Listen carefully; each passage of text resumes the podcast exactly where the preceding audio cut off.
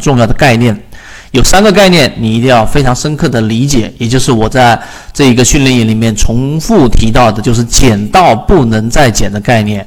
就是有些概念你可以忽略掉，例如说我们说的这一种序列，对吧？例如说很多数学上的这种关键词啊，它这个缠论里面提到，会让我们云里雾里，在交易过程当中无法落地。但有三个概念你必须要知道，第一个就什么是背驰。千万不要认为自己对于背驰掌握已经非常完整了，不一定啊。第二个呢，就是盘整背驰，盘这个背驰里面分为背驰跟盘整背驰，这个很重要，因为盘整背驰和背驰中间的差异，待会我会提到是中间隔了一个，是否隔了一个我们所说的中枢啊，这个是一个关键。第三个就在力度的判断上和运用。啊，那背驰肯定是有强度的差异的，有些的背驰力度很强，因此它的反弹力度就很强啊，这个是高概率事件。而它的背驰力度很弱，量能衰竭的过程当中的这个呃，用物理的关键词叫动量，对吧？它背驰过程当中产生的动量也很弱，那么因此它反弹的力度。啊，除非小概率的上市公司的利好消息以外，大部分情况之下，它的反弹也是会弱的。所以这三个概念是减到不能再减的一个概念。我们先来看什么是背驰啊，这个定义非常清晰。背驰大家注意看，所谓的背驰呢，就是这一张图啊，就是我们以线段也好，以笔也好，这个 A 线段和 B 线段，我们直接就以长度。和力度两个角度来判断它到底是不是背驰。因此，你学会画笔之后，当一个标的，对吧，出现这样的 A 这一笔，然后呢，再往下调整一波，再往 B 啊这一笔，当 B 这一笔比 A 的这一笔，你就用肉眼去识别它的长度已经明显的出现了比 A 的要小，这种情况之下，就已经是形成了一个叫顶背驰了。明白了吗？那么这个顶背驰，如果我们说，你看这一个下调，大家可以用知识上的拓展。我上一次给大家讲的顶底分型，如果它这个调整直接调整到了这一前面这一这一笔的百分之五十以下，甚至直接击穿这个低点，那毫无疑问，这一波反弹就是我们所说的这一个卖点的一个关键了。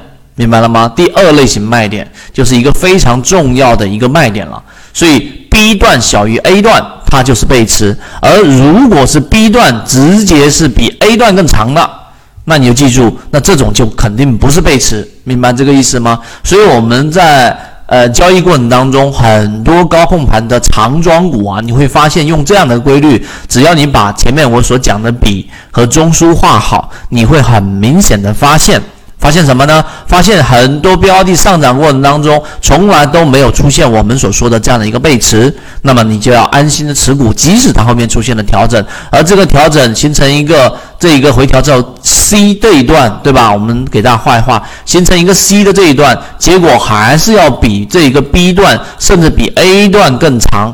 那么这种阶段它就是调整。如果你作为中线持股，或者说你想把一个中长线的长庄股给拿得更多的一个利润，百分之六十中间的百分之六十的百分之七十能拿到余生这一段，那这个背驰的理解就尤其关键了。这个就是背驰。第二个，我们来看什么是盘整背驰，对吧？所谓的盘整背驰呢，它中间一定是有一个我们所说的中枢的。啊，这个中枢大家还记得我们给大家讲的吧？上行趋势的过程当中的中枢，对吧？一定是下上下三笔啊，下上下三笔，这个大家一讲就明白了。所有的缠论的核心知识点你要串联起来。那么盘整背驰跟我们说的背驰中间的差异，就是它中间到底有没有出现我们所说的这样的一个，我把这个鼠标录制一下。有没有出现一个我们所说的这个中枢？它一旦出现了我们所说的这个中枢，它就是我们所说的盘整背驰。如果没有这个中枢，那么它就是一个我们所说的这样的一个简单的背驰。那么背驰段呢，最关键的还是这个离开的这一段，就是我们所说的这个 D 这一段，如果比 A 这一段要小。那么它就是一个背驰，顶背驰。那么相反的，你反向理解，那么呃，这一个一个 A 段，对吧？形成中枢之后，再往这个 D 段，那么如果是向下的趋势的，同样啊，一样是 D 小于 A 的过程当中，它同样会形成背驰。那如果 D 大于或者等于或者接近的过程当中，就是正常的运行趋势啊，你不用过多的去做这种操作离场，这样会容易把一个好的标的给卖掉，是不是非常简单？简单，我们回到我们的自选鱼池的实战交易过程当中，到底怎么去判断？大家放到这张图来看，这一个呢盘整背驰的理解，这一张是我们自选鱼池上一节课我也给大家讲的火炬电子。对吧？你说其实啊，大家自己看圈子或跟圈子跟随的时间比较长，你会发现，只要是我们连续性的去给大家提及的标的，我们不推荐股票，但是我们连续性提及的标的是告诉给大家什么呢？我们的跟踪的标的的成功概率会相对比较高。就像以前七幺二超华科技，对吧？沪电股份啊，这个春风动力等等等等。那你看，我们上一节你可以回到上一节，我们讲到火炬电子的时间，再回到我们现在切换到软件里面，火炬电子给大家看一看，你就会发现什么？它今天还在涨，基本上短期的这一个预判。我们是有很强的一个把握的，只要大盘不出现巨大的风险，那你看今天的火炬电子，从我们前面短期，如果我是以短线的角度来说，因为缠论大多情况之下都是短线，我们在第三讲和第四讲的时候都是拿火炬电子来给大家去讲为什么。对吧？它的模型是符合我们的操作条件的。那现在我就拿火炬电子六零三六七八作为一个我们方法的例子来给大家看一看。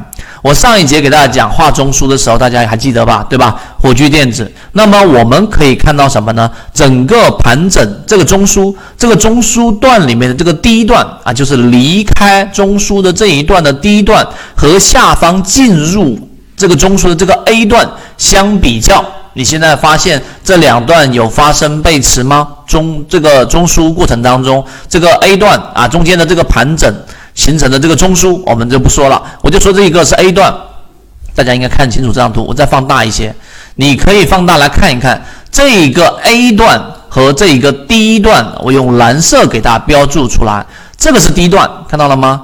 这个是第一段，到了现在为止，是吧？那么这一个是 A 段，我们会发现进入中枢的这一个 A 段啊，这一笔，对吧？那这一个 A 段呢，和离开中枢的这一段第一段，基本上还是属于持平的，因此它并没有出现我们所说的这个量能上的衰竭，也没有出现我们所说的背驰，所以盘整背驰的第一段。如果像现在为止还没有出现顶分型，对吧？它的这一笔结束了，或者这个线段结束了，你发现 D 比 A 更小，那么就说明什么？就说明这一个标的其实已经形成背驰了，而目前看到还没。B B T 七七九七七一起进化学习。